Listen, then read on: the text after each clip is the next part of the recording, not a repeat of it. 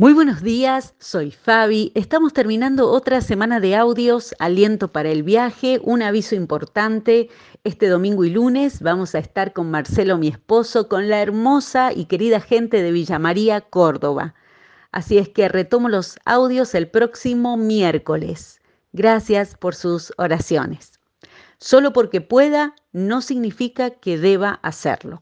Si te has sentido atrapado en el perfeccionismo, la autodemanda o la inseguridad, tal vez esta frase te haga un poco de ruido. Y antes de desecharla, podríamos preguntarnos, ¿por qué?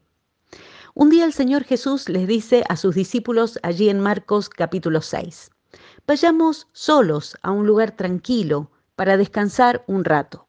Las multitudes los rodeaban, cada persona tenía una demanda, pero el corazón sano y libre y lleno de amor del Señor les dice, vayamos solos a un lugar tranquilo. Señor, eso puede sonar egoísta para la gente. Hay tanta demanda y necesidad. Es que el creador de cada uno de esos cuerpos, corazones y propósitos de sus discípulos sabía que tenían límites. ¿Y qué tal esta semana vos y yo? ¿Qué necesita nuestro cuerpo, nuestra alma, nuestro espíritu? Si yo te pidiera que cerraras los ojos por un momento, ¿dónde se siente el cansancio en tu cuerpo? ¿Por qué te sentís obligado, obligada a responder a cada exigencia? Los doctores en salud mental hablan de cuatro etapas comunes de la fatiga por servicio o propósito.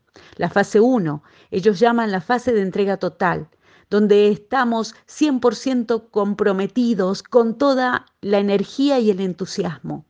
La fase número dos comienza la irritabilidad, así se llama esta fase, irritabilidad, y empezamos a perder energía y paciencia y hasta la gente a veces puede molestar.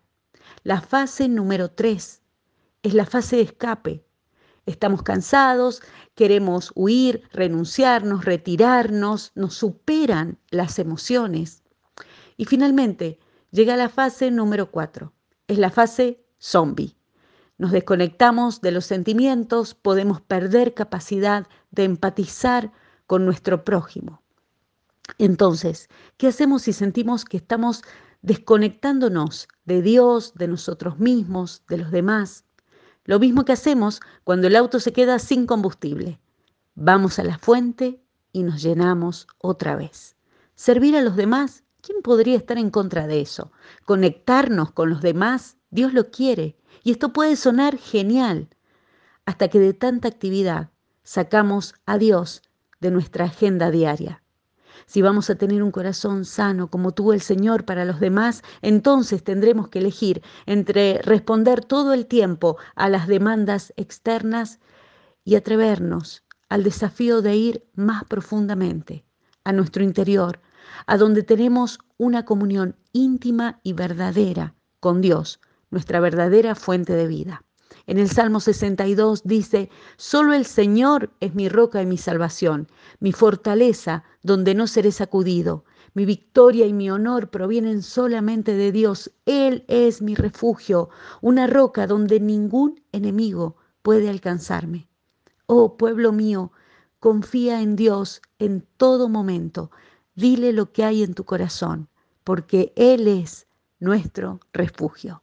Así es, en su nombre, amén. Bendecido fin de semana para todos.